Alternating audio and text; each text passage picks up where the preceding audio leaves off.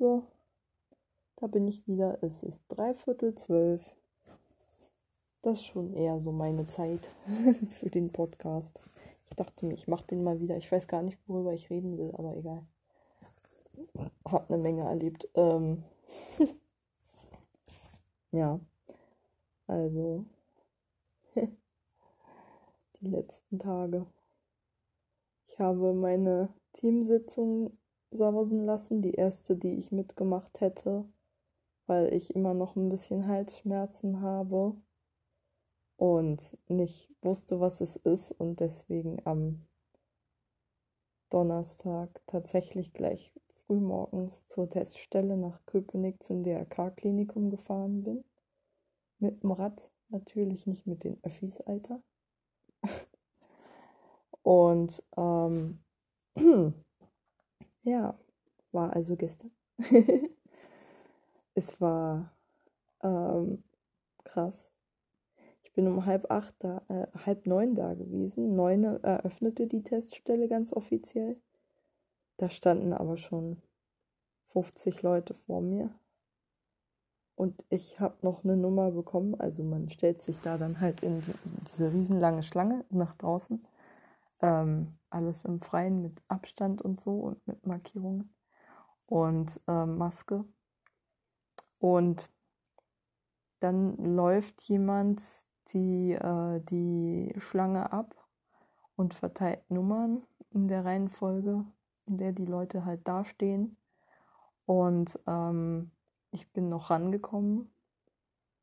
Ähm, und es hat insgesamt ja, halb neun bin ich angekommen. Ich glaube, halb elf war ich wieder draußen oder sowas. Irgendwie so. Die meiste Zeit stand ich wirklich draußen. Also ich war nur insgesamt fünf Minuten in dem in geschlossenen Räumen. Also hoffe ich mal, dass ich mir nichts geholt habe. Weil ansonsten habe ich eher mal ein bisschen zu viel Abstand zu den anderen in der Schlange gehalten als zu wenig und hoffe mal, dass das gereicht hat. Hatte mir auch noch, naja, extra Winterklamotten eingesteckt, weil ich ja wusste, es wird kalt. Ähm, ja, war auch ganz gut so. Ich habe meine North Face oder was das war, so eine Winterjacke, eine ganz dicke, die ich mal in der EHB getragen habe, als da die Heizung im Winter ausgefallen ist und wir dann nichtsdestotrotz vierstündige Seminare oder ich glaube sogar ein sechsstündiges Seminar mehr abgehalten haben. Da hatte ich diese Jacke zuletzt an, glaube ich. ja, die EHB war immer sehr kaputt.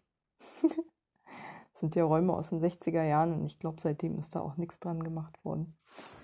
Ähm, war ein sehr kalter Februar, in dem diese Seminare stattfanden. Das war echt krass. Da hat diese Jacke sehr geholfen. Ist eigentlich eine Strickjacke, aber mit so Kunstfellfutter äh, in. Und äh, die habe ich mir dann noch unter meine äh, etwas leichtere Steppjacke gezogen und damit konnte ich dann wieder nach Hause fahren. So durchgefroren war ich. Mm. Naja. Aber wie gesagt, ich hatte ja vorgesorgt für den Fall. Und ähm, ja. Heute habe ich das negative Testergebnis bekommen. Ich habe gestern gleich äh, den Code vom, äh, vom Test gescannt auf meiner Corona-Warn-App und dann heute gleich nach dem Aufstehen, also nach dem Aufwachen, so um 10 Uhr ungefähr, mein Handy gecheckt, die Corona-Warn-App aufgemacht und da war schon das negative Testergebnis. Ich habe es nochmal überprüft. Ich habe nochmal Labor, das Laborzertifikat abgerufen ähm, und auf meinem Handy gespeichert. Da ist auch negativ. Also was immer es ist, irgendeine Kehlkopfentzündung würde ich mal schätzen. Eine leichte. Jedenfalls bis jetzt ist es in dem Bereich geblieben. Ich hoffe, das bleibt auch so. Ähm, ich trinke ja Tee wie eine Bekloppte. Ich hoffe mal, das hilft. Mm, ansonsten habe ich gestern noch ewig rumtelefoniert, um meinen Hausarzt zu sprechen und habe dann tatsächlich ihn auch irgendwann an die Strippe bekommen. und der hat mir dann eine Krankschreibung bis Sonntag verpasst. Und ähm, Christian meinte, dem ich das alles erzählt habe, ach Mensch, wenn du jetzt doch nicht Corona hast, solltest du doch einfach am Wochenende trotzdem arbeiten gehen, musst dir ja nicht den Zwischendienst, der fast zehn Stunden geht, antun, von denen ich zwei hintereinander gehabt hätte. Also jeweils die 8.30 Uhr bis 19 Uhr Dienste. Äh, das hätte ich mir natürlich nicht angetan in dem Zustand, wo ich nicht so genau weiß, bin ich jetzt krank, gesund oder nicht. Ähm, ich dachte mir, aber die schlauere Idee ist jetzt einfach ein paar Tage mal ordentlich zu schlafen, viel Tee zu trinken und äh, den Ball flach zu halten, solange ich halt frei habe, beziehungsweise solange ich krank geschrieben bin. Am Montag habe ich ja noch regulär frei. Und dann gehe ich halt dienstags stinknormal wieder zu meinen Spätschichten, die erstens nicht so lang sind und zweitens nicht so hardcore anstrengend wie diese krassen Zwischendienste, die ich wirklich nur machen will, wenn ich fit genug dafür bin und nicht, wenn ich so uh, wackelig bin. Ähm, ja, Matti dem Bewohner zuliebe, der ne, sich gerne mal was fängt, eigentlich alle Keime fängt, die so in der Einrichtung kursieren. Und ähm, naja, man muss es ihm ja nicht noch ein bisschen schwerer machen, das Leben als ohnehin schon und überhaupt. Ich kann auch mal ein bisschen nett zu mir selber sein. War ja jetzt auch irgendwie so ein Kompromiss zwischen bei jedem Scheiß gleich irgendwie aus Panik wochenlang ausfallen und äh, aber trotzdem verantwortungsvoll handeln in der Pandemie, die halt ne, von einem Virus ausgeht, das dafür bekannt ist, dass man halt kaum Symptome bekommt in 90 Prozent der Fälle. Also, und jetzt beginnt die Grippesaison. Hip, hip, hurra. Ja, ich weiß selber nicht so genau, was ich damit machen soll, aber ehrlich gesagt, viel Schlaueres ist mir jetzt nicht eingefallen. So. Und wie gesagt, ich muss echt an ne, den Bewohner denken. Da kann ich nicht komplett freidrehen. Was mich sehr entsetzt hat, ist von mir selbst, ähm, da ich beständig irgendwelche Risikokontakte, aber Niedriglevel-Risikokontakte auf meiner Corona-Warn-App habe, die mit Sicherheit zu 99 Prozent aus dem öffentlichen Nahverkehr stammen, habe ich die ganze Zeit ein mulmiges Gefühl, Öffis zu nutzen. Also weil es das halt nochmal sichtbarer macht, das Risiko, das ich damit eingehe, das mir ohnehin bewusst ist. Ich meine, mit den ganzen Maskenverweiger-Idioten und äh, ohnehin genügend Leuten, die zum Beispiel einfach noch nie von Hust- und Nies-Etikette gehört haben, in naja, keine Ahnung, keine Ahnung, wie vielten Monat der Pandemie. Also das muss ich echt dringend mal rumsprechen, dass man einfach mal verdammt nochmal zusieht, dass man gefälligst in seine scheiß Armbeuge hustet oder niest, ey. Ich, ich, ich sehe das so oft, dass Leute das einfach so, selbst wenn sie eine Maske tragen, aber die sitzen ja doch meistens nicht so eng. Man könnte einfach mal so nett sein zu seinen Mitmenschen und verdammt nochmal nicht alles, was man da in sich hat, komplett in die Umgebung blasen, zumal ich es auch oft genug bei Leuten ohne Maske sehe, einfach auf der Straße. Ich weiß nicht, was daran so schwer ist, aber egal. Es muss dieses Arschloch-Gehen sein. ich weiß nicht.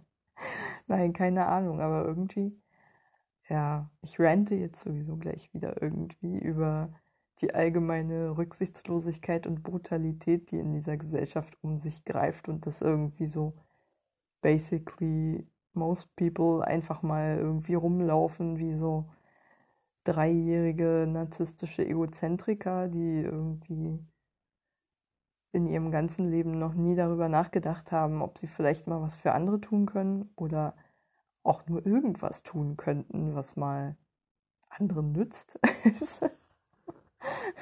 wenn sie selbst nichts davon haben. Ähm, ich erinnere mich an dieses Gespräch, das ich hatte, naja, Gespräch mit einem Maskenverweigerer aus der U9 vor Wochen schon, ähm, der mit seinem Asthma-Spray da saß, das er aber die ganze Zeit nicht benutzt hat, obwohl er sich in dem Gespräch der Diskussion, sag ich mal, kann man sehr, sehr wohlwollend ausgedrückt, der Diskussion, die wir hatten. Ich bin dann irgendwann auch von ihm weggegangen. Ähm, aber trotzdem, ich habe halt ihn angesprochen, ob er vielleicht bitte meine Maske aufsetzen könnte. Und ja, das Übliche. Der da halt mit seinem Asthma-Spray und ist dann gleich wie so von der Tarantel gestochen, quasi verbal auf mich los und was ich doch was ich mir einbilden würde, ihn zurechtzuweisen und überhaupt, ob ich denn wüsste, was ich da alles einatmen würde. Ja, erzähl mir, was Breitbart News dazu so erzählen oder QAnon oder wie die Idioten alle heißen, ey. Ist mir doch scheißegal, was diese Trottel verbreiten, ey. Scheiße nochmal. Ja, du atmest deine eigenen Keime ein, wenn du so eine Maske trägst. Und wenn du eine FFP2-Maske trägst, dann atmest du vor allem deine eigenen Keime ein. Die hast du ohnehin in dir, du Trottel. Ernsthaft. Ähm, die sind in dir drin. Da brauchst du keine Maske für, Junge. Und sowieso, ähm, ganz ehrlich, ich meinte dann zu ihm, so diese normalen Masken, die man halt so im Alltagsgebrauch sieht, die nicht medizinischen, nicht FFP2-Masken, wie ja von ihm nur verlangt würde, welche zu tragen, sind halt hauptsächlich dazu da, um andere vor deinen Keimen zu schützen. Und da hat er mich angeguckt wie so ein Auto, als ob ihm dieser Gedanke noch nie gekommen wäre. Und ich dachte mir so, oh Gott, die Menschheit ist verloren. Ey, ist das traurig. Ich weiß nicht, ob der wirklich das erste Mal darüber nachgedacht hat. Oder ob es ihm wirklich auch einfach scheißegal war. Neulich habe ich in irgendeiner blöden Boulevardzeitung äh, so eine, einen Headliner, so ein Clickbait gelesen, dass Menschen, die Masken, Masken tragen, verweigern, zu soziopathischen Zügen neigen in dem Moment war ich, habe ich an diesen Typen gedacht. oh Mann, ey. Diese Pandemie, ey, die spaltet diese scheiß Gesellschaft, die ohnehin schon so viele Spaltungslinien in sich trägt. Zwischen Reich und Arm, zwischen nicht migriert und migriert, zwischen äh, Besitzern von legalen Aufenthaltspapieren und Leuten ohne zwischen Leuten mit und ohne festen Job, zwischen Leuten, die Arbeit haben und keine Arbeit haben, zwischen Leuten, die eine Wohnung haben und Leuten, die keine Wohnung haben, zwischen Behinderten und Nichtbehinderten. Und das sind nur die Sachen, die mir jetzt spontan einfallen, ganz ehrlich. Alter. Aber diese Pandemie bringt noch eine, mindestens eine Spaltungslinie mehr zum Vorschein. Und ich merke, wie der Riss auch mitten durch Gruppen von eigentlich relativ gleichgesinnten Leuten geht. Ich habe es an meinem Chor gemerkt, der gerade eine hitzige Diskussion darüber hatte, ob es verantwortungsbewusst ist, kurz vor dem Lockdown, der schon angekündigt war, aber noch nicht in Kraft getreten war, nochmal live zu proben in einem geschlossenen Raum. Und ich war nicht dabei. Also wir haben darüber abgestimmt auf Wunsch eines Mitglieds, eines Gründungsmitglieds des Chors. Die Chorleiterin selbst war dagegen, ähm, hat das aber, wie gesagt, die Abstimmung natürlich zugelassen. Natürlich.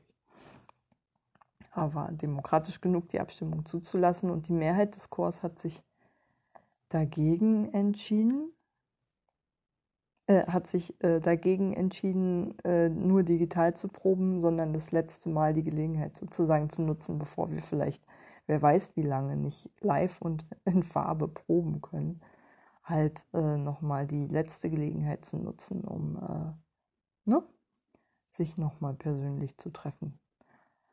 was ich nachvollziehen kann, aber ähm, Entschuldigung, ich bin da vielleicht zu viel Aspi dafür. Und sowieso, äh, ja, vielleicht bin ich Aspi, vielleicht ist es einfach nur so, dass der Chor mir eher so zum Singen wichtig ist und nicht so als sozialer Ort, weil ich da auch eine der jüngsten bin und mit den anderen, den wenigen anderen jungen Frauen auch nichts zu tun habe. Ähm, so ist für mich als sozialer Ort jetzt nicht so wichtig ist. Also schon nett, nice to have, aber halt nicht essentiell. Ähm und ähm, ja, sowieso war meine Vorsicht einfach überwiegend, weil ganz ehrlich, was, was ist der Unterschied zwischen der Situation wenige Tage bevor der Lockdown in Kraft tritt und der Situation, nachdem der Lockdown in Kraft tritt, also der Lockdown Light, wie er ja genannt wird, nämlich keiner. und warum sollte man sich dann einfach nur, weil eine Regel in Kraft tritt, anders verhalten, wenn man nicht wenigstens irgendwo einsieht, dass diese Regel auch irgendwo ihren Sinn hat? Und ich bin ja ohnehin so, dass ich gerade jetzt auch ohnehin zu den etwas vorsichtigeren Leuten gehöre, mit meiner ohnehin ausgeprägten Krankheitsangst, ähm, die auch lieber mal einfach ein Risiko weniger eingehen, wenn es irgendwie möglich ist. Ich mache noch genügend Scheiße. Ähm, alleine, wie gesagt, Öffis fahren. Oh, davon wollte ich ja erzählen, genau. Ja, die Pandemie spaltet Leute, das war das, was ich sagen wollte. Also wie gesagt, jetzt ist es in meinem Chor auch ähm, jedenfalls die Chor, das Chor-Gründungsmitglied und eigentlich auch Mitleiterin des Chors ähm, hat sich so darüber aufgeregt, dass wir uns nochmal live getroffen haben. Sie selbst hat einen Mann, der zur Hochrisikogruppe gehört, ähm, was sicherlich eine Rolle spielt, der halt natürlich besonders vorsichtig ist, weil, ja, geht halt um seinen Arsch, ist klar. Wenn es den Leuten direkt an den Kragen geht, neigen sie dazu, sich ein bisschen betroffener zu fühlen und dementsprechend vorsichtiger zu handeln. Das ist ein Muster, das ich jetzt häufiger mal beobachtet habe. Das trifft nicht generell zu, aber man kann schon so als Faustregel davon ausgehen. Je betroffener du dich fühlst und je mehr du dich gefährdet fühlst durch die Pandemie, desto eher bist du auch geneigt, die Regeln einzuhalten und ähm, dich vernünftig zu verhalten und möglichst wenig Risiken einzugehen. Tja, so ist das eben. Also weitere Spaltungslinie, die in diejenigen, die sich als Risikogruppe empfinden und diejenigen, die sich nicht als Risikogruppe empfinden. Ob zu Recht oder zu Unrecht sieht man ja erst, wenn das Virus in ihrem Körper gewütet hat. Ähm, Tja, jedenfalls sie meinte, obwohl sie bei dieser Chorprobe ulkigerweise noch anwesend war, ein paar Tage später hat sie dann eine Mail geschrieben, dass sie eigentlich am liebsten erstmal vom Chor pausieren möchte. Keiner hat so richtig verstanden, was sie damit meint. Und sie hat sich jetzt erstmal also an der Zoom-Probe auch nicht teilgenommen und ähm, ja, damit steht im Prinzip die Existenz des Chores auf dem Spiel, weil sie, wie gesagt, die ganzen administrativen Sachen regelt und so. Und im Prinzip den Chor organisatorisch am Laufen hält. Und ähm, ja, das hängt natürlich jetzt auch mit dran. Das macht die Situation dramatischer. Aber ich finde es trotzdem traurig, dass dass so Töne angeschlagen werden zwischen Menschen, die sich eigentlich mögen und die seit Jahren zusammen singen und sich eigentlich einer Weltsicht verschrieben fühlen, dass sie sich gegenseitig so vorwerfen, entweder emotionale Erpressung und moralische Überlegenheit auf der einen Seite an die Leute, die sich vorsichtig verhalten wollen und auf der anderen Seite die rücksichtslosen Leute, die die Pandemie einfach nicht ernst nehmen und sich unsolidarisch gegenüber den Risikogruppen verhalten. Beides ist irgendwie nicht ganz falsch, wie immer. ich bin dazwischen, obwohl ich mich ja tendenziell eher zur Risikogruppe zähle. Ich bin im Zweifelsfall immer Risikogruppe, come on, let's face it. Wann bin ich denn bitte mal nicht marginalisiert gewesen in meinem Leben? eigentlich immer, oder? Ähm, also, eigentlich bin ich immer marginalisiert gewesen in meinem Leben. Warum soll ich in diesem Fall denn bitte schön auf der Seite der Privilegierten stehen, wo ich es doch sonst nie habe? Ähm, war. Naja.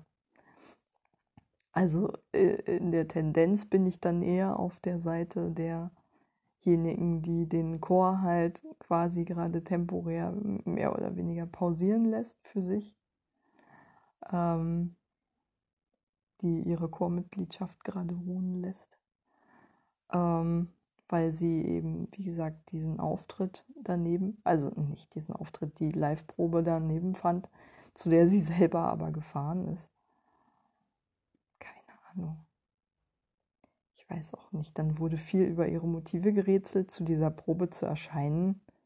Aber äh, halt ich glaube, sie hat nicht mitgesungen, sie hat nur aufgeschlossen. Also sie hatte den Schlüssel für die Räume und hatte den Raum auch selbst organisiert und so. Und war da eigentlich auch sehr involviert und dann wurde vermutet, dass sie von ihrem Partner bequatscht wurde, der von Anfang an total scharf kritisiert hat, dass sie überhaupt zum Chor geht. Natürlich kann es sein, das also würde an mir nicht spurlos vorbeigehen, wenn mein Partner mir da die ganze Zeit irgendwie ins Gewissen reden würde. Und ich wette, in der Beziehung alleine gab es schon diesen Riss, der sich da auftat durch dieses, der eine gehört zur Risikogruppe, der andere empfindet sich nicht so stark als gefährdet, offensichtlich. Sonst hätte sie sich ja anders verhalten. Und äh, oh, ich finde das krass. Also ich finde es das krass, dass das durch Familien geht, durch Partnerschaften, durch Chöre, durch alle möglichen Gruppen und Leute spaltet. Aber ich sehe,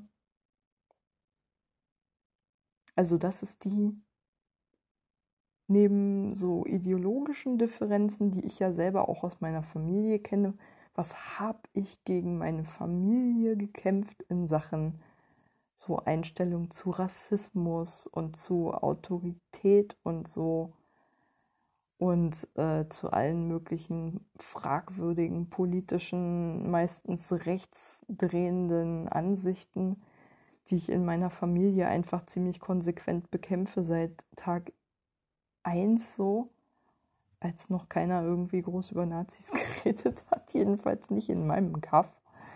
Ähm, daher weiß ich sehr wohl, was das bedeutet, wenn man irgendwie innerhalb seiner Familie mit seiner Meinung alleine steht aber das war jetzt nicht wirklich ein Riss, das war ich gegen den Rest der Welt.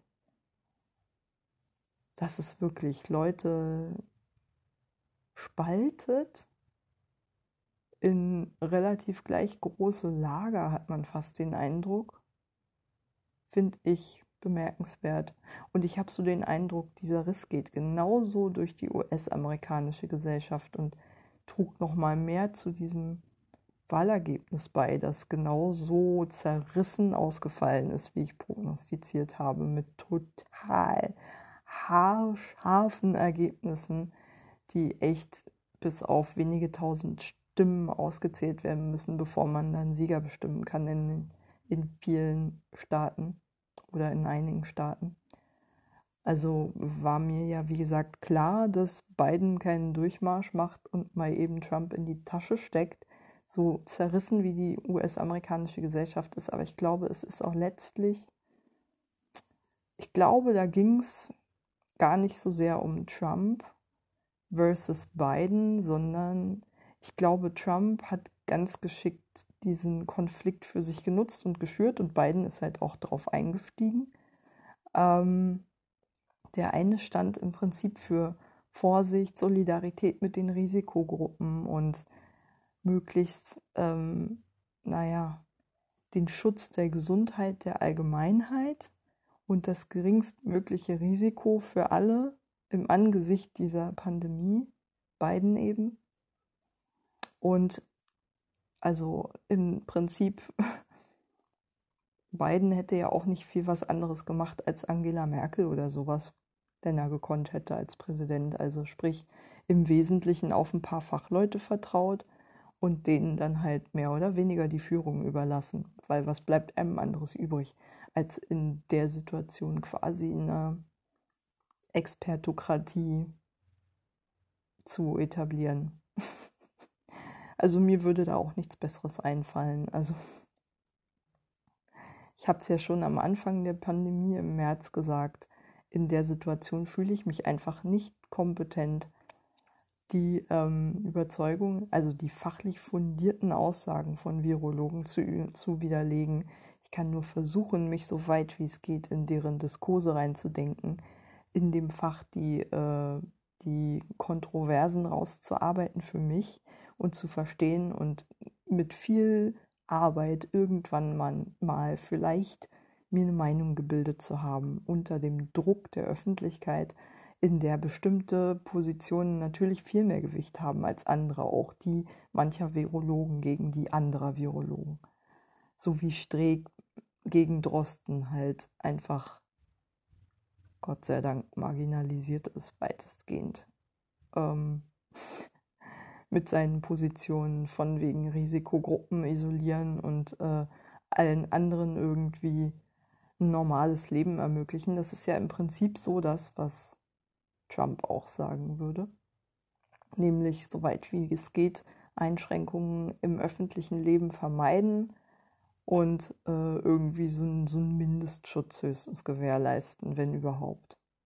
Wobei das mit den Risikogruppen vor dem Ansteckungsrisiko schützen natürlich irgendwann nicht mehr geht, weil wenn das Virus so krass wütet, ist praktisch jede Türklinke infiziert ist oder äh, dass an praktisch jeder Türklinke im öffentlichen Raum äh, meinetwegen oder meinetwegen auch in den privaten Räumen Virus klebt, dann kannst du die Risikogruppen nicht komplett vom Risiko, also nicht komplett schützen dagegen, sich anzustecken. Zumal, was willst du mit den Leuten machen, die Kontakt zu ihnen haben und nicht zur Risikogruppe gehören? Ist ja nicht so, dass, Gott sei Dank nicht so, dass alle Angehörigen der Risikogruppen äh, jetzt komplett isoliert wären und nur zu ihresgleichen Kontakt hätten.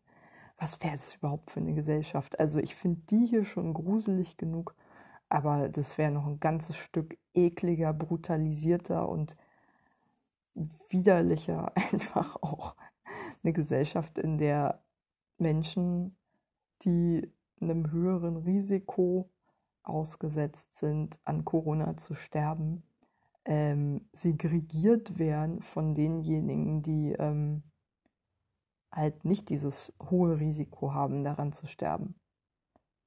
Also, Alter, in so einer Gesellschaft möchte ich nicht wohnen, äh, nicht leben. Ganz ehrlich, weil was ist denn das für ein Leben, was man dann führt, wenn man zu dieser sogenannten Risikogruppe gehört? Also, oh Gott.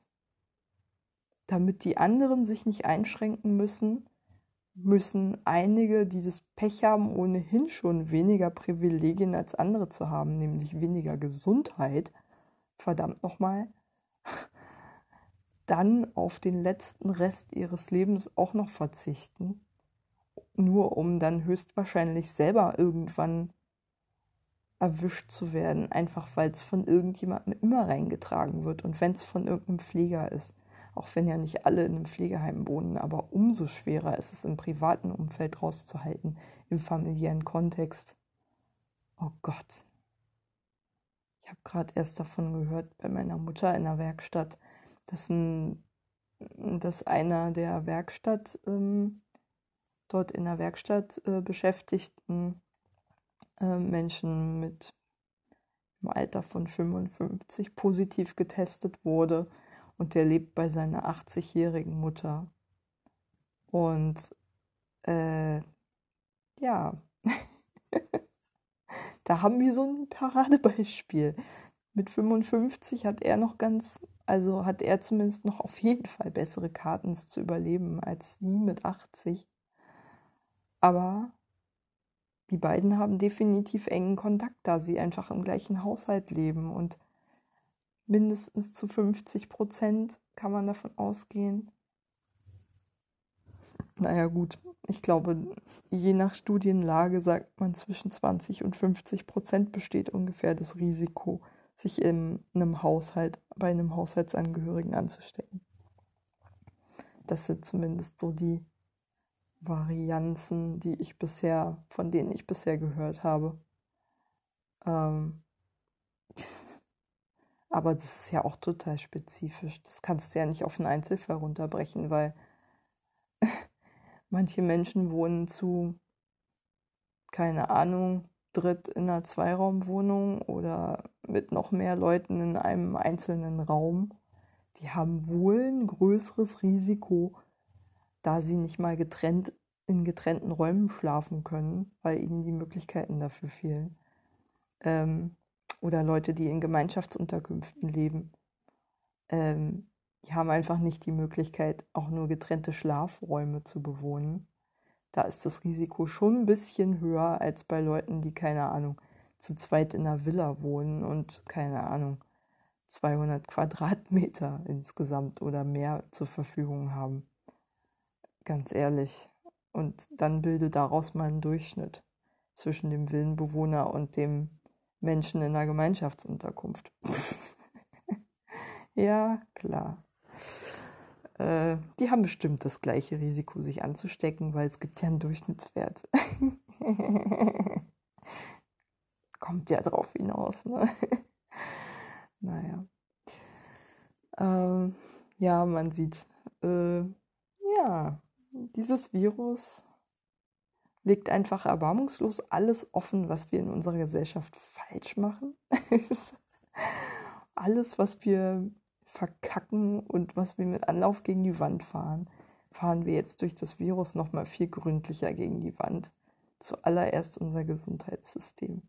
Das ist das erste Opfer dieser Pandemie ist, glaube ich. Und zwar buchstäblich. Ich meine, wie hoch sind die? Ich kann mich noch genau daran erinnern, dass schon in Wuhan es genauso war, dass das medizinische Personal einfach ein vielfach erhöhtes Risiko hatte, an, sich an Corona anzustecken und auch daran zu sterben. Auch die Sterberaten unter medizinischem Personal waren exorbitant hoch, viel höher als in der Restbevölkerung, weil klar war, das Gesundheitssystem war auch in China überlastet und die waren auch nicht wirklich darauf vorbereitet, trotz SARS-1 ähm, vor 17 Jahren.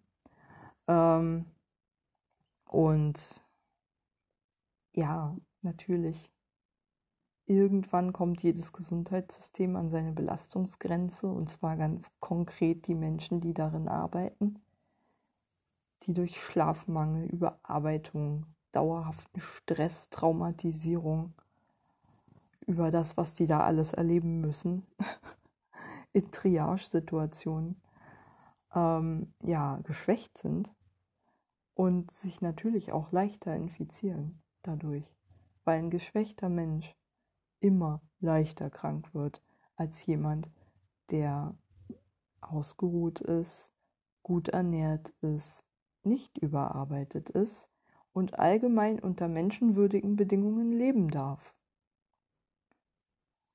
Ich weiß nicht, warum Kapitalisten sowas nicht verstehen, sonst würden sie ja das gesamte Gesundheits- und Pflegesystem mindestens mal anders aufziehen und die Arbeitswelt sehe ganz anders aus. Aber ich glaube, das, was ähm, Marx mal die Reproduktion der Arbeitskraft genannt hat, nimmt irgendwie im vollkommen entfesselten Neoliberalismus ja offensichtlich den Status eines entbehrlichen Gutes ein. Also selbst im Manchester-Kapitalismus wusste man wohl noch zu den Zeiten, als Marx-Theorie entstanden ist, dass Arbeiter sich irgendwann auch mal erholen müssen. Ich glaube, diese Erkenntnis geht gerade verloren. Und man sieht es am allerersten im Gesundheitssystem, behaupte ich jetzt mal. Und schon im Normalbetrieb eigentlich auch. Wie viel mehr in so einer Situation, in einer Belastungssituation, die auf ein System trifft, das schon unter Normalbedingungen vollkommen dysfunktional ist. weil in allen Ecken und Enden viel zu wenig Leute viel zu viel arbeiten müssen. Bei stetig steigendem Fallaufkommen, weil Weltbevölkerung altert, statistisch gesehen. Und sowieso dann noch in, äh, in Staaten wie Deutschland oder in Ländern wie Deutschland, in denen die Bevölkerung eh schon einen rapiden demografischen Wandel innerhalb der letzten 30 Jahre durchgemacht hat, mit seit den 90ern ganz schön gesunkenen Geburtenraten, bei gleichzeitig prozentual ansteigendem Anteil der Alten. Wir sind ja neben Japan in Deutschland die zweitälteste Bevölkerung der Welt. Und ähm, da dachte man sich wohl offenbar, na jetzt müssen wir erst recht im Gesundheitssystem sparen, die schlauen Neoliberalen, unsere super Hartmut Medorne und wie sie alle heißen. na, dein Name sei Legion. Es gibt ja so viele Leute in allen Bereichen, die einfach nur nichts anderes gemacht haben, als mal mit dem Rasenmäher über das gesamte Budget zu gehen und jeden rauszuschmeißen, der nicht bei drei auf den Bäumen war. Übrig geblieben ist eine total verängstigte, demoralisierte, von Abstiegsangst geplagte Restbelegschaft, die vollkommen überarbeitet ist, spurt, nicht mehr sich traut, Betriebsräte zu gründen oder gewerkschaftlich aktiv zu sein und äh, lieber gegeneinander sich aufhetzen lässt, als einfach mal ne, gegen diese Zustände zu rebellieren. Ähm, schön, dass jetzt in den letzten Jahren ein paar Leute im Pflegesystem gestreikt haben, gebracht hat es nichts. Die Personaluntergrenzen werden erstens nicht eingehalten, die äh, erstreikt wurden bundesweit und sind zweitens so niedrig, dass sie eher dazu geführt haben, dass in manchen Bereichen eher noch Personal abgebaut wurde.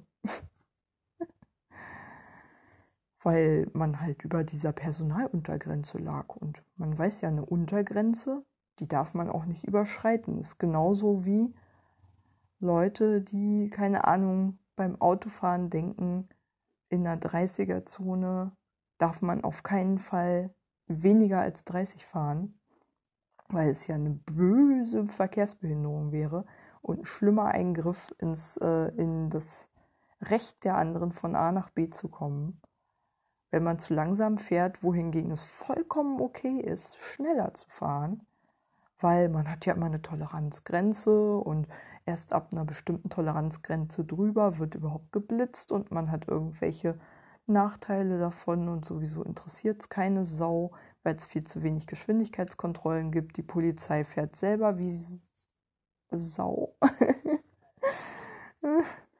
naja, die meisten Bullen sind leider ziemlich leidenschaftliche Autofahrer, hat, hat man so den Eindruck.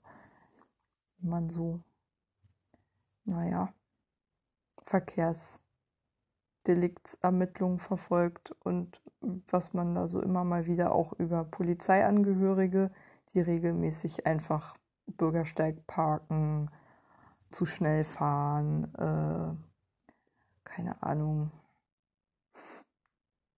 im Parkverbot stehen, Fahrradstraßen durchfahren mit Autos etc. pp. Ähm, oder einfach mal,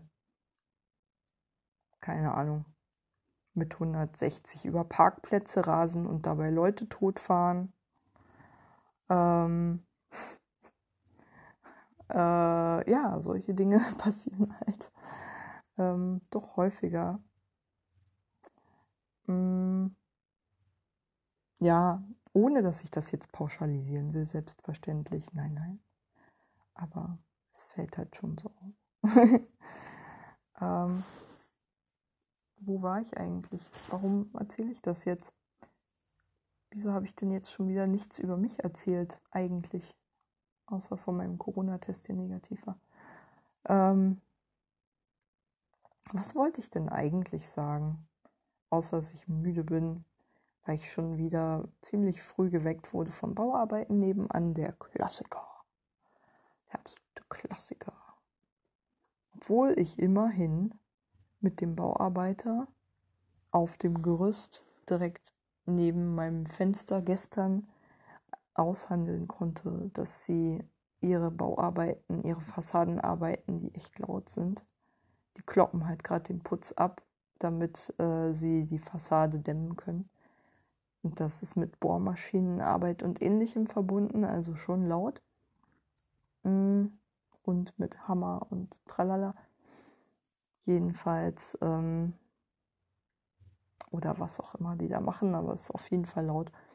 Aber der war so nett, sich dran zu halten an meine Bitte, dass sie doch netterweise vielleicht am anderen Ende des Gebäudes, wo nur so ein kleines Häuschen steht, wo, glaube ich, nur eine junge Familie drin wohnt, die ich, also von denen ich jetzt mal behaupte, dass die so, wie die aufgestellt sind, äh, ohnehin früh aufstehen und deswegen halt nicht viel mitbekommen, weil die da eh schon aus dem Haus sind um sieben oder sowas. Hm, behaupte ich jetzt einfach mal. Also jedenfalls so, wie die demografisch zusammengesetzt sind, sehen die mir aus wie die Leute, die früh ihr Kind in die Kita bringen müssen, behaupte ich jetzt mal. Hm, da können die nicht viel, viel länger als bis sieben pennen. Hm, naja, wie auch immer. Ich glaube, da wohnt auch noch irgendjemand Altes drin, aber auch alte Menschen schlafen ja meistens nicht lange. Naja. Und der hat mir netterweise auch die Information gegeben, dass sie heute den letzten Tag haben, an dem sie diese lauten Fassadenarbeiten machen. Ähm, und ungefähr in einem Monat fertig sein werden, aber bis dahin haben die nur noch leise Sachen zu tun. Es ist immer schön, wenn mal wieder irgendein Gewerk zusätzlich angemietet wurde von den Betreibern der Baustelle nebenan, weil man mit den Leuten dann immer eigentlich ganz gut reden kann. Mit denen kann ich dann eigentlich ganz gut verhandeln und so. Die sind in der Regel verständnisvoller. die fangen leider auch immer Stereotyp um sieben an zu arbeiten, weil die natürlich schnell fertig werden wollen. Und jetzt ist November, es wird wahnsinnig schnell dunkel, ist klar. Das heißt, die müssen jedes bisschen Tageslicht ausnutzen, das sie bekommen können, um schnell fertig zu werden. Gerade bei Fassadenarbeiten brauchst du ja auch echt Licht.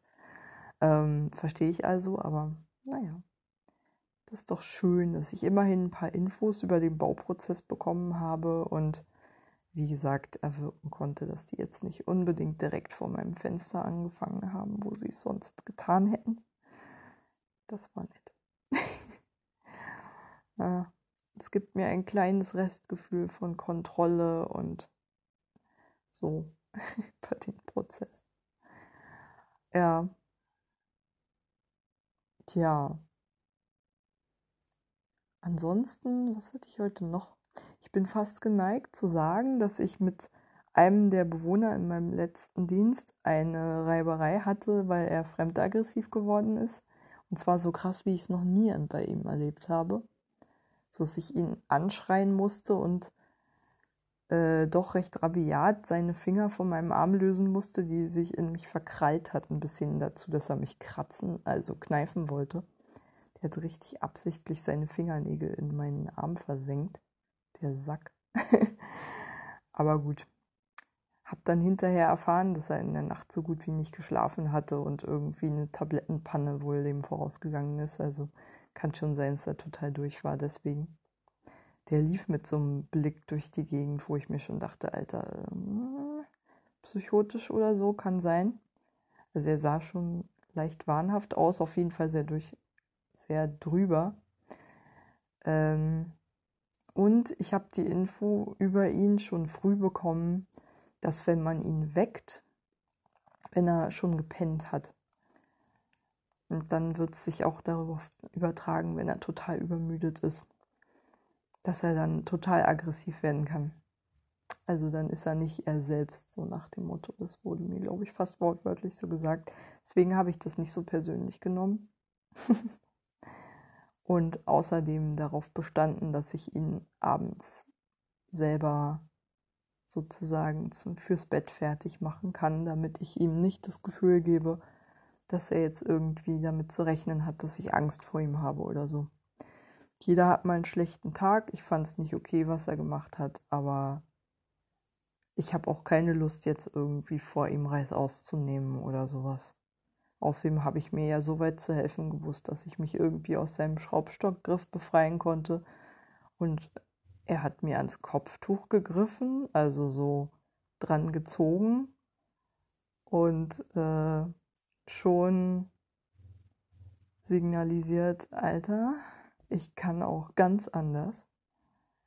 Aber naja, er hat es nicht abgezogen, er hat sich nicht getraut. Ich habe ihm dann auch ganz schnell, äh, ich habe dann auch ganz schnell seinen äh, Arm in, äh, in meine Hand genommen und ihn festgehalten. Ja, und dann, wie gesagt, konnte ich nicht mehr viel mehr als brüllen, weil die Situation so schnell eskaliert war. Es ging um nichts anderes, als dass er wieder einen alten Zwang aus seinem Repertoire rausgeholt hat, nämlich alle fünf Minuten die Zähne geputzt zu haben, haben zu wollen. Also ein altbekannter Zwang, das hat eine, das hat eine Tagdienstkollegin, glaube ich, schon bestätigt, dass der das öfter mal hat. Und ähm, ja, ich habe es ihm halt verwehrt. Das nächste Mal muss ich es halt ein bisschen resoluter machen, damit er gar nicht erst den Spielraum sieht. Und ansonsten, tja, ist dann eben so. Dann gibt es halt wieder Protestpinkeln oder so, wenn ich ihn halt in sein Zimmer lasse. Problem ist, ich muss ihn aus seinem Zimmer aussperren, damit er, naja, nicht ins Bett pinkelt. Das ist halt die einzige Möglichkeit für ihn runterzukommen. Sich ins Bett legen und dann pennt er ein und verliert die Kontrolle über seine Blase, weil er, glaube ich, permanent in so einem Anspannungszustand ist, dass er da schlichtweg keine Kontrolle mehr drüber hat, weil er einfach dann loslässt. ähm, tja, ich glaube nicht, dass er das absichtlich macht.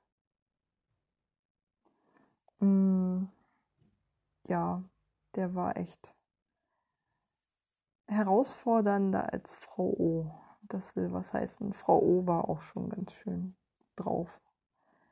Beim letzten Dienst, der auch wieder scheiße besetzt war mit einer Aushilfe, mir und einer noch einer Aushilfe. also keiner vom richtigen eingearbeiteten Stammpersonal dabei ist schon mal schlechte Voraussetzung für den Dienst. Ja, so werden jetzt viele Dienste aussehen. Egal, ich reiß mich nicht drum, aber irgendwann ist der Monat auch mal zu Ende. oh. Ja, natürlich ist die Stelle von meinem, von demjenigen, der mich teilweise eingearbeitet hat, nicht besetzt worden. Bisher hat sich auch noch keiner beworben. Christian hat ähm, Aushänge gemacht an allen möglichen benachbarten Hochschulen und Unis und guckt da mal, ob da irgendwas bei rauskommt. Er sagt, an der FU zumindest wurden ein paar Sachen abgerissen. Also, naja, mal gucken. Was will man machen? Man greift ja nach jedem Strohhalm. Das ist eigentlich ein ganz guter Studijob ist, finde ich. Also wenn man nur so mal ein paar Dienste vorbeikommt, ist eigentlich relativ entspannt. So als Aushilfe kann man eigentlich ganz gut auch neben dem Studium machen, behaupte ich jetzt mal. Nicht so wie irgendein Job, wo man halt regelmäßige Arbeitszeiten hat, über die man weniger selbst bestimmen kann. Man kann sich ja schon im Wesentlichen die Dienste bei uns aussuchen. Das ist ja schon eine ganz gute Position, in der man da ist. Ja, so wie ich anscheinend mir auch diese zwei Zwischendienste hintereinander ausgesucht habe am Wochenende. Naja. Kacke. Egal. Ich mal fit genug bin, mache ich das ja auch. Nicht jetzt, nicht hier. Spätdienste reichen erstmal. Die sind irgendwie leichter. Für mich. Mm. Ja. Klar.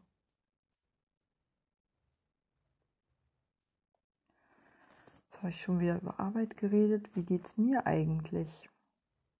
Naja, ein bisschen heiser, ein bisschen Kehlkopf an. Also, ich habe so das Gefühl, es fühlt sich an wie so eine kleine Kehlkopfentzündung oder sowas. Als ob da irgendwas Bakterielles säße. Keine Ahnung.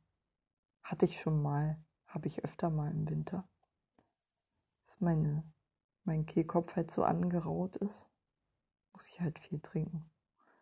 Ähm, und ein bisschen schleimig ist. Ist auch. Ähm, ja. Ansonsten versuche ich nicht durchzudrehen in dieser Wahnsinnswelt und irgendwie mich mit dem Lockdown Light, der mir eigentlich viel zu soft ist, abzufinden und zu ertragen, dass der Infektionsdruck halt so hoch ist. Und das, obwohl ich mich da eigentlich mental den ganzen Sommer darauf vorbereitet habe. Weil mir im Gegensatz zu anscheinend irgendwie so ziemlich allen anderen Nicht-Virologen schon klar war, dass im Herbst und Winter wieder die Infektionszahlen steigen, einfach aus dem Grund, weil Corona ja am Ende des Tages ein Erkältungsvirus ist und die einfach immer im Herbst und Winter stärker kursieren als in den warmen Monaten. Weiß ich aus eigener Erfahrung. ähm, und siehe da, es stimmte. ähm, ja, war zu erwarten irgendwie. Zumal, ganz ehrlich, so unvernünftig, wie sich die meisten Leute im Sommer ja verhalten haben, also doch ziemlich viele, wo ja echt so allgemein die Stimmung war, äh, ist ja vorbei, alles gut. Ähm, so mit in Urlaub fahren in Risikogebiete und so. Mit der Strategie schafft man es natürlich so ziemlich, das Virus in die gesamte Bevölkerung zu schleppen wo es sich dann in aller Ruhe und dezent ausbreiten kann, ohne dass man es lange merkt, weil es halt erstmal die Leute trifft, die am mobilsten sind, die am privilegiertesten sind, die am meisten Kohle haben, zum Beispiel zum Reisen.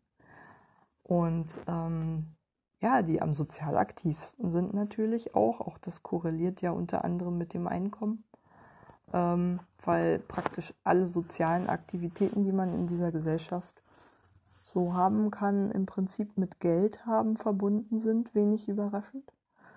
Ähm, behaupte ich jetzt einfach mal. Alles kostet Geld, ey.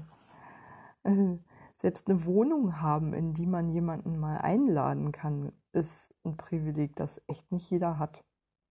Also ich habe ehrlich gesagt auch schon große Teile meines Lebens in Wohnungen leben müssen, auch schon als Kind, in die ich mich nicht getraut habe, zum Beispiel äh, meine Schulfreunde oder meine Schulfreundin, die eine, die ich hatte, einzuladen, weil es mir ehrlich gesagt peinlich war, dass ich kein eigenes Zimmer hatte.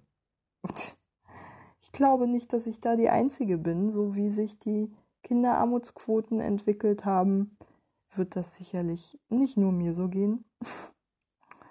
Und so wie sich die Großstadtmieten entwickelt haben, gehe ich auch mal davon aus, dass es nun nicht nur mir so geht.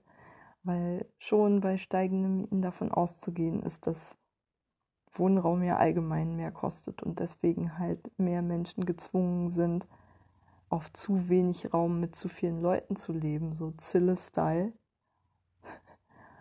Wie bei Zille. Ähm, wir kommen wieder zurück in die guten alten Zeiten der Tuberkulose der Syphilis und ähm, was gab es noch? Tripper. Was kommt noch wieder? Nein.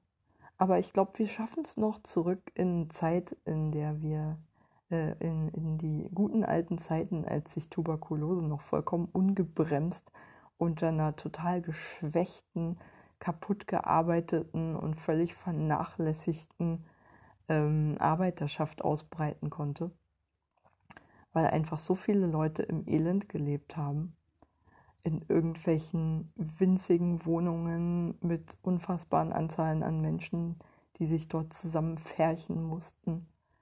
Und äh, ja, wir sind auf einem guten Weg, denke ich, zu diesen Zuständen zurückzukehren. Halleluja. Ich weiß, ich werde zynisch.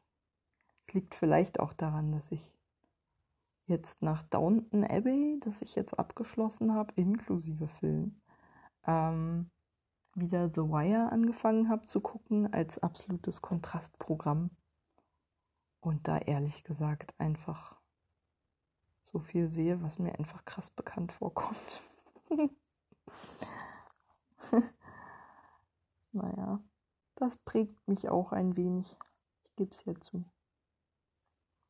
Klar, ist schon ziemlich krasses Elend, was man da sieht, aber nur ein Zacken krasser als das, was ich aus Öckermünde kenne. Alter. Naja. Ein bisschen krasser als Vorpommern, aber es ist. Naja. Wenn Baltimore ungefähr die Bundesliga ist, dann ist Vorpommern, würde ich sagen, so in Ghettohaftigkeit wenigstens Kreisliga oder so. Nicht ganz außer Reichweite. Ähm, ja, wie auch immer. Was habe ich vor, morgen zu tun? Mich auskurieren, morgen ausschlafen. Ich habe ja jetzt die Aussage, dass die Bauarbeiter, die an der Fassade beschäftigt sind, definitiv am Wochenende nicht arbeiten. Ich bin so froh, dass das mal anscheinend legal Beschäftigte sind, die tatsächlich auch reguläre Arbeitszeiten zu haben scheinen. Wow, das ist was ganz Neues bei der Baustelle nebenan. Das haben immer nur die dazu geholten Gewerke.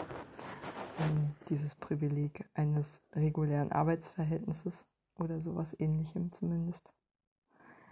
Ähm, mit geregelten Arbeitszeiten. Man denke sich das mal. Die arbeiten nicht an Feiertagen oder am Sonntag oder so. Krass, oder? Ja, egal. Ähm, jedenfalls, ähm, ja, morgen hoffe ich mal, dass ich wirklich ausschlafen kann und zwar in Ruhe. Natürlich wieder mit Ohrstöpseln drin, das mache ich ja seit Monaten gehe ich kein Risiko ein. Ähm, und ich werde kochen. Das ist mein großes Ziel morgen. Ausschlafen und kochen. Mal sehen, welches von beiden ich nicht schaffen werde. Irgendwas wird mir wieder bei irgendwas davon wird mir wieder ein Knüppel zwischen die Beine geschmissen. Es wäre zu schön, um wahr zu sein, um zwei Grundbedürfnisse an einem Tag zu befriedigen. Schlafen und Essen. Gut, beim Essen kann ich ja selber mitsteuern. Aber das Ausschlafen kann ich leider nicht komplett beeinflussen. Da muss meine Nachbarschaft mitspielen. Schauen wir mal. Na gut, aber ein Schritt dahin ist, jetzt ins Bett zu gehen. Es ist doch schon 0 Uhr 41. Und ich würde gerne noch eine Runde meditieren. Gute Nacht.